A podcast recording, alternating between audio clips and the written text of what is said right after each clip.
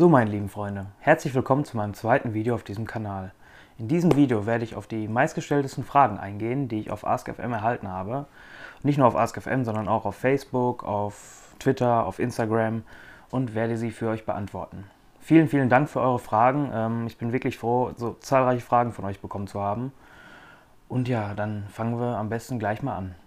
Aber was ich vorher noch erwähnen wollte, vielen, vielen Dank für die tolle Resonanz und für die tolle Wertschätzung ähm, auf meinem Intro-Video. Hat mich wirklich sehr gefreut. Ähm, gerade die Komplimente bezüglich meiner Stimme. Ähm, ja, wenn das so weitergehen soll, dann rede ich jetzt nur noch so. Vielen, vielen Dank. So, dann fangen wir am besten mal an mit der ersten Frage. Die erste Frage ist von Eugenia. Hast du geplant, Videos im regelmäßigen Rhythmus in der Woche hochzuladen? Ja, liebe Eugenia, das habe ich tatsächlich. Ähm, geplant ist, dass wir jeden Freitag um 18 Uhr unsere Videos hochladen, die dann auch dementsprechend ähm, am Wochenende vorher dann produzieren. Und eben sofern es der ja, Zeit- und Nervenaufwand neben dem Studium erlaubt, ähm, machen wir das dann auch so. Deswegen wirst du das jetzt um 18 Uhr sehen. So, kommen wir nun zur zweiten Frage. Die Frage ist von Anonym. An dieser Stelle kann ich nur an jeden appellieren, falls ihr Fragen habt. Ähm, ich kann euch natürlich verstehen, falls ihr Scheu habt und ähm, ja, nicht intime oder persönliche Sachen mich fragen wollt. Daher habt ihr die Gelegenheit, auf AskFM die Fragen in anonymer Form zu stellen. Ähm, wie gesagt, die beantworte ich auch liebend gerne und ich würde mich wirklich total darüber freuen, weiterhin eure Fragen zu lesen. Ich wollte es euch nur noch mal sagen, dass ihr auch eben die Möglichkeit habt. So, und die Frage ist, darf ich dich auch Pierre im Gehirn nennen? Selbstverständlich dürft ihr mich auch Pierre im Gehirn nennen oder darfst du mich auch Pierre im Gehirn nennen. Ihr dürft eigentlich ähm, alles, was ihr wollt, zu mir sagen, solange das mit dem nötigen Respekt und ja, vielleicht auch Anerkennung verbunden ist. Von daher, solange das alles im Rahmen der Höflichkeit ist, dürft ihr das gerne machen. So, die nächste Frage ist von Sarah. An dieser Stelle, Sarah, vielen, vielen Dank für deine tollen und zahlreichen Fragen. Freut mich total, dass du so interessiert bist und viele Fragen stellst. Und das sollte nicht ähm, ja, unangesprochen bleiben. Dankeschön. Wie war das Verhältnis zwischen dir und deinen Eltern vor der Diagnose? Ich meine, bevor sie wussten, dass etwas mit dir nicht in Ordnung ist. Hattet ihr oft Streit oder waren sie immer sehr geduldig mit dir? An dieser Stelle gilt zu sagen, dass meine Eltern und ich uns jetzt super verstehen. Haben wir damals natürlich auch, aber ich pflege mit meinen Eltern ein wirklich sehr, sehr gutes Verhältnis und ja, eine Beziehung, die man sonst nur unter besten Freunden kennt. An dieser Stelle auch liebe Grüße, falls ihr jetzt gerade zuguckt, wovon ich fest von ausgehe. Und ja, aber na klar, als ich kleiner war, hatten wir natürlich auch mal unsere Differenzen, die aber dann nicht länger als zwei, drei Tage anhielten. Haben uns eigentlich mal sehr gut verstanden. Aber es ist natürlich klar, dass ich ihnen auch sehr viele Sorgen und ja, Ängste bereitet habe. Ich kann mich erinnern, gerade wenn ich in der Schule war und ähm, ja, die Vorwahl der Schule dann auf unserem Display war, ist meine Mutter immer zusammengezuckt, eben weil sie befürchtet hat, dass ich in der Schule wieder irgendwas ausgebrochen habe. Was aber dann vielleicht doch nicht immer der Fall war oder nur im seltensten Fall, aber dass man trotzdem mit so einer Erwartungshaltung dann daran geht, das Kind hätte ja schon wieder was machen können. Ne? Deswegen an dieser Stelle nochmal Entschuldigung, Mama, aber bin froh, dass es jetzt hoffentlich nicht mehr so ist. Mm. Und ja, ich war schon damals auch schon sehr speziell und vielleicht anders als die anderen in meinem herkömmlichen Alter. Aber wir hätten jetzt niemals, wären niemals auf die Idee gekommen, jetzt äh, mein Verhalten oder meine Charaktereigenschaften jetzt einer, einer ADHS-Diagnose zu attribuieren. Ne? Deswegen, wir wussten ja auch damals nicht wirklich viel darüber. Und ähm, ja, durch die ganzen Sitzungen beim Psychiater und durch die damit verbundenen Gesprächen ähm, wurde uns das Thema echt sehr schön nahegelegt und ähm, ja, was auch für mehr Verständnis gesorgt hat. Auch von meinen Eltern bezüglich meines Verhaltens. Da war ich dann sehr dankbar. Und als dann die Diagnose kam, kann ich mich noch an ein sehr schönes Zitat von meinem Vater erinnern. Er hat mir dann auch eine ganz liebe Nachricht hinterlassen, die hieß, ähm, Pierre, wir sind wirklich stolz auf dich und ja, wir fühlen uns jetzt sehr gut. Jetzt wissen wir, jetzt wissen wir, woran wir sind und jetzt wissen wir, was es ist und finden das sehr, sehr gut, dass wir ja, die ganzen Schritte mit dir gemacht haben. Die nächste Frage ist wieder von Sarah. Sarah, du machst das gut, weiter so und Dankeschön. Findest du, dein ADHS bringt dir mehr, als es dir schadet? Hm. Ich finde, das muss man differenziert sehen. Also gerade in der Kindheit oder in der Jugend ähm, hätte ich schon gesagt, dass ja, mein ADHS mir mehr schadet. Man muss dazu sagen, dass ähm, die Symptome im Laufe des Lebens oder gerade im Laufe der Kindheit sich ja wirklich stark verändern können und ja auch deren Ausprägung sehr, sehr stark variieren kann. Und ähm, deswegen war es bei mir in der Kindheit oder gerade in der Jugend so, dass ich ähm, sehr unkonzentriert war, hibbelig natürlich auch, aufgekratzt und ähm, ja auch sehr impulsiv und habe auch sehr, sehr oft die Konfrontation und die Provokation gesucht mit Autoritätspersonen, weshalb am Ende des Tages oft ein negativer Eindruck von mir hängen blieb. Ne? Also wenn ich deine Frage jetzt so lese, würde ich sagen, dass ähm, mein ADHS, falls man es jetzt wirklich ähm, alles damit begründen kann und möchte, mir in dem Fall mehr geschadet hätte. Jetzt nach meiner Diagnose und nach der richtigen Medikation kann ich sagen, dass natürlich das Bewusstsein, das Verständnis ähm, dafür viel mehr gewachsen ist. Ich wirklich täglich an mir arbeite, um jeden Tag ein besserer Mensch zu sein. Und ähm, ja, ich würde sagen, dass ich jetzt auch ähm, ja, meine Impulskontrolle sehr, sehr schön im Griff habe und eben das jetzt oder beziehungsweise meine Eigenschaften jetzt eher wert, wertgeschätzt werden. Dass eben, ja, das, was mich damals, sag ich mal, unerträglich gemacht hat, jetzt eigentlich nur einen Mehrwert bietet, indem ich für Freunde, sag ich mal, offen und ehrlich bin, ähm, mit der richtig dosierten Impulskontrolle ein aufgeweckter Gesprächspartner bin, mit dem man sowohl Spaß als auch ähm, tiefe und ernste Gespräche führen kann. Ja, und die empathische Ader geht natürlich da auch einher. Von daher würde ich sagen, heutzutage würde ich sagen, dass mir eher was bringt. Auch gerade was jetzt ähm, so Sachen wie Hyperfokus angeht oder wirklich ähm, konzentriert zu arbeiten. Was genau der Hyperfokus ist, werde ich noch in irgendeinem Video thematisieren. Keine Sorge. Aber ich würde jetzt lügen, wenn ich jetzt sagen müsste, dass ähm, ja, mein ADHS mir gänzlich Gutes bietet.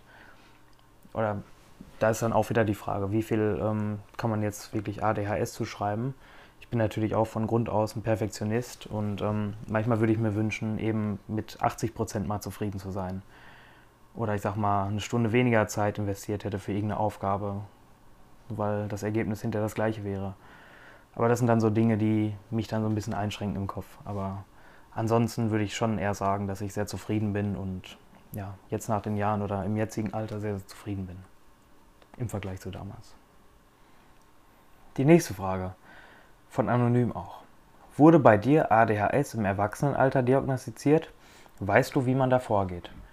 Also zu der ersten Frage, ähm, nee, ich wurde nicht im Erwachsenenalter diagnostiziert, aber auch nicht in der Kindheit. Ich würde sagen, das kann man als Jugend bezeichnen.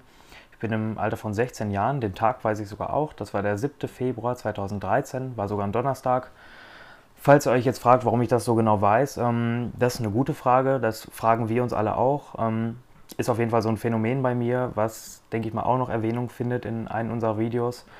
Und ähm, ja, an all die ehemaligen Klassenkameraden, die gerade zuschauen und fürs Jahrbuch noch irgendwelche Daten ähm, wissen mussten, habe ich gerne gemacht für euch.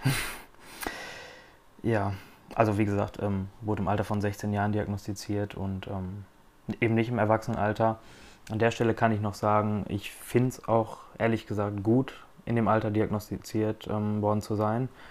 Eben weil der Psychiater oder ich selbst auch dann gucken konnte, wie sich meine Symptome in den verschiedenen Altersstadien und in, ja, in, über die verschiedenen Lebensbereiche sich entwickelt hat und eben die Bestätigung, ja, die Bestätigung war dadurch, dadurch auch gegeben, dass eben diese Symptome in jedem Lebensstadium gegeben war um eben einer potenziellen ja, Fehldiagnose vorzubeugen. Ne? Ob ich weiß, wie man da vorgeht? Mm, ja, das weiß ich auch. Ähm, ich war erst beim Psychologen, aber da ging es eher darum, ja, meine, ja, respektvoller zu den Lehrern zu sein und so ein bisschen die Impulskontrolle im Griff zu haben und ähm, ja, dass meine Noten wieder auf Vordermann gebracht werden. Ne? Ich möchte an dieser Stelle nicht so viel sagen, da das auch gute Themen und eine gute Frage wäre, die ich in einem potenziellen Diagnosevideo besprechen würde. Von daher seid gespannt auf das Diagnosevideo. Da werde ich euch viel diesbezüglich erzählen. So, die nächste Frage von Lina. Wie ist deine Meinung dazu, dass der Begriff ADHS unter anderem als Beleidigung genutzt wird, obwohl viele nicht wissen, was hinter diesem Wort steckt? Ja, Lina, was soll ich dir dazu sagen? Also, ich kann es natürlich nicht für gut heißen, wenn ich in Internetforen gehe oder mal mich in der Straßenbahn umhöre, dann höre ich oft, ähm, boah, der hat voll ADHS oder so und ähm, boah, das war voll der ADHS-Move. Ja, ich weiß nicht, was bleibt mir übrig? Soll ich darüber schmunzeln oder soll ich mich dann aufregen? Ich glaube, ähm, beides hilft nicht so wirklich. Ich glaube, da muss ich mich einfach mit abfinden. Ich selbst finde es, finde es sehr schade, gerade als Betroffener, ähm, auch wenn oft derartige Situationen vorkommen und man dann im Freundeskreis redet oder mit Leuten, mit denen man ja häufiger verkehrt und das Thema aufkommt, dann sage ich auch offen und ehrlich, dass ich dann auch betroffen bin und darauf stößt dann meistens große Verwunderung. Und das finde ich halt eben so schade, dass eben das Bewusstsein ähm, für das Thema noch nicht so ausgeprägt ist und dass man wirklich alle Seiten reflektiert. Aber da, genau das möchte ich ja ändern mit diesem Kanal.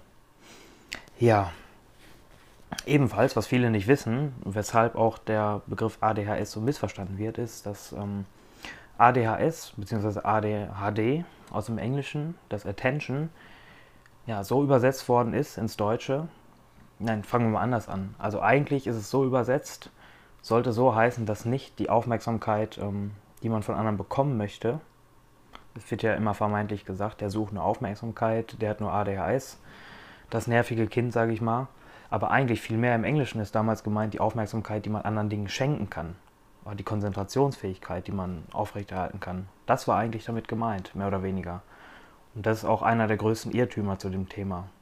Was natürlich dann auch für das allgemeine Verständnis dann gesorgt hat. Oder Missverständnis in dem Fall. Aber ja. So, kommen wir nun zur letzten Frage. Die letzte Frage ist von Skullgirl. Kennst du Studenten, die während ihres Studiums Ritalin genommen haben?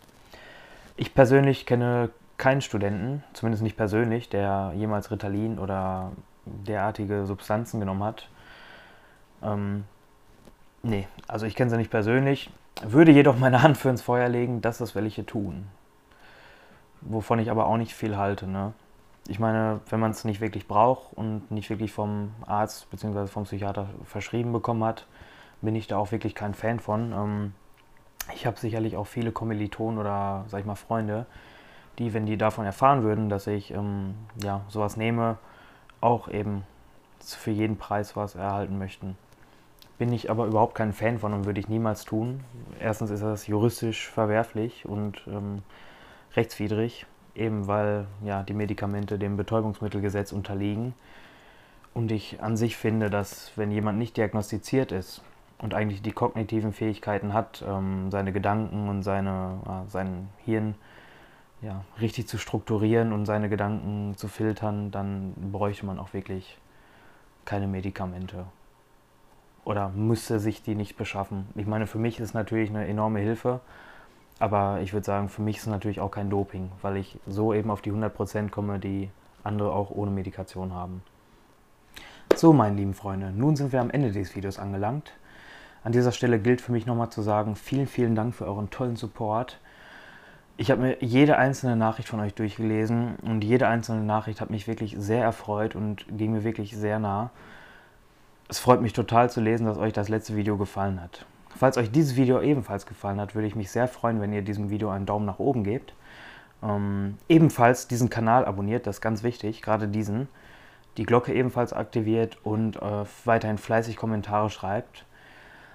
An dieser Stelle nochmal, falls ihr Fragen habt zum Thema ADHS, sei es persönliche oder, oder organisatorische, die den Kanal betreffen, alles, was ihr fragen wollt oder was euch noch im Kopf schwebt, schreibt sie bitte in die Kommentare oder in anonymer Form oder öffentlicher, ist mir eigentlich egal, beides ist sehr erwünscht, ähm, auf AskFM.